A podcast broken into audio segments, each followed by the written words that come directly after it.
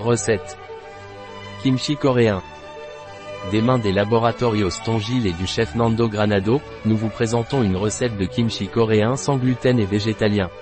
Il vous aidera à prendre soin de notre microbiote grâce à des aliments fermentés comme le kimchi coréen qui apporte des prébiotiques et des probiotiques à notre tractus gastro-intestinal.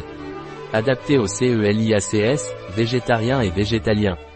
Le temps de fermentation varie de 48 heures à plusieurs jours.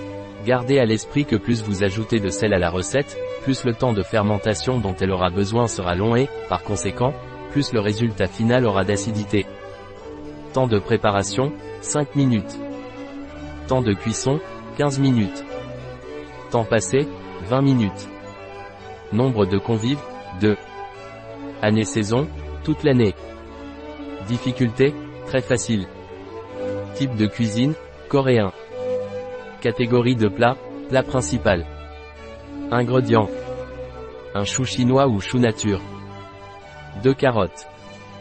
Un navet. Un oignon nouveau. 2 gousses d'ail. 50 g.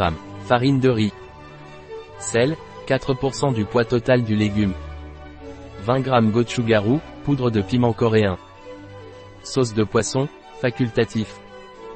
Étape. E-tape 1. Mettez la farine de riz dans une casserole avec un verre d'eau et faites chauffer jusqu'à ce qu'elle soit bien dissoute.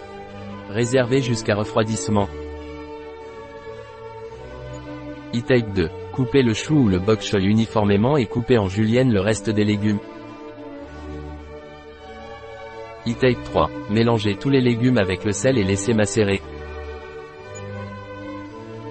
E-tape 4. Ajoutez la pâte de farine de riz avec la poudre de piment et répartir sur l'ensemble du mélange de légumes jusqu'à ce qu'il soit bien imprégné. E-tape 5. Introduisez ce mélange dans des bocaux propres et secs et pressez bien pour éviter que des bulles ne restent à l'intérieur.